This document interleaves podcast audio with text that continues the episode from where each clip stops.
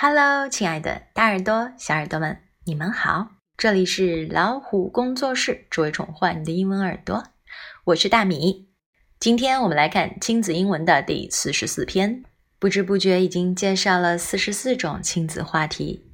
其实这些亲子话题放在日常生活中用处都是很大的。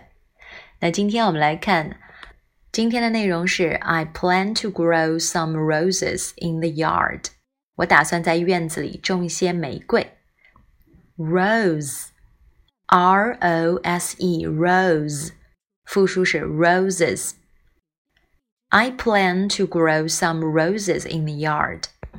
最常用的栽种植物的英文是 plant，P L A N T，plant。例如，My mom planted a lot of flowers in the garden。意思是我妈妈在庭院里种了很多的花，也可以说。 种了很多的种子，seed，s double e d seed，double e e seed，seed 作为动词是在什么什么地方播种的意思。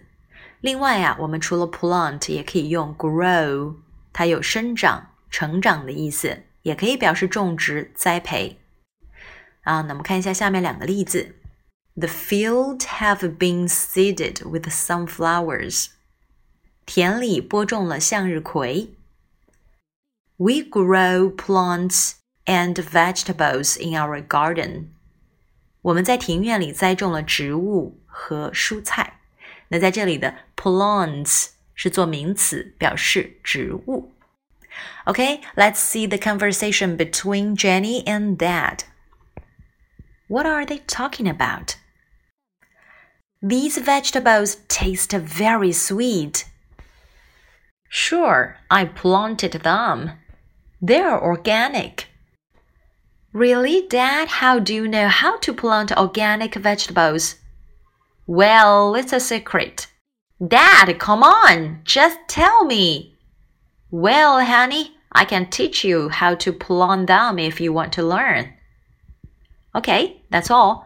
在对话当中，taste t a s t e taste 指的是尝起来的意思。 比如说，这尝起来很棒，It tastes very nice. It tastes good. Organic 是有机的，我们说有机的植物比较有益健康。Organic 它是一个形容词。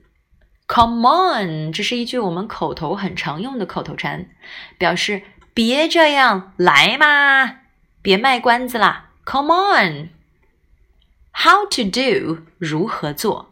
但是用法大家要注意了，不能单独说，不能单独说 how to do it 这句话是错的。那么你你可以这样说：I don't know how to open it，我不知道怎么去打开它。I don't know how to open it，或者是 Can you tell me how to walk there？你能告诉我怎么走到那儿吗？Can you tell me how to walk there？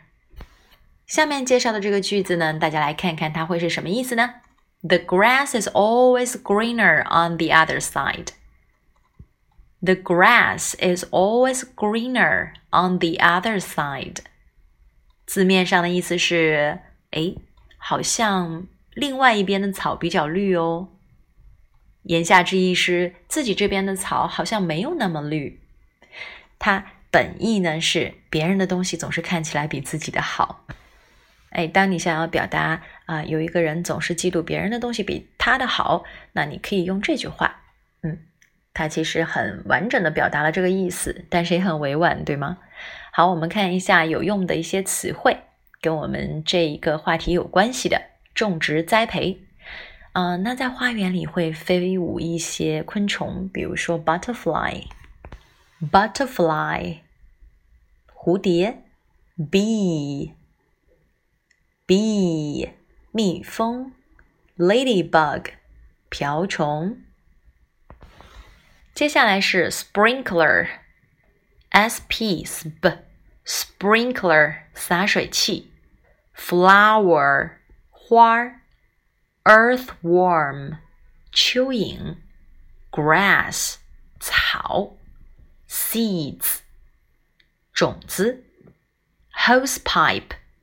水管，birds nest 鸟巢，caterpillar 毛毛虫，tree 树，那你看到 double e 它发长音 e 所以它它会是一个比较长的音，tree 要把它念完，下面也有个长音。leaves，E A 在这里发长音 E。mower，lawn mower 割草机，water 水或者指动词浇水，water，rose。玫瑰，lily，百合，你会发现它也会用于人名，对吗？Jasmine，茉莉花，茉莉，Jasmine，Tulip，郁金香 Camellia, 茶花; camellia, azalea, 杜鹃花 azalea, sunflower, 向日葵. Olive, 橄榄. Orchid, 兰花. Banyan,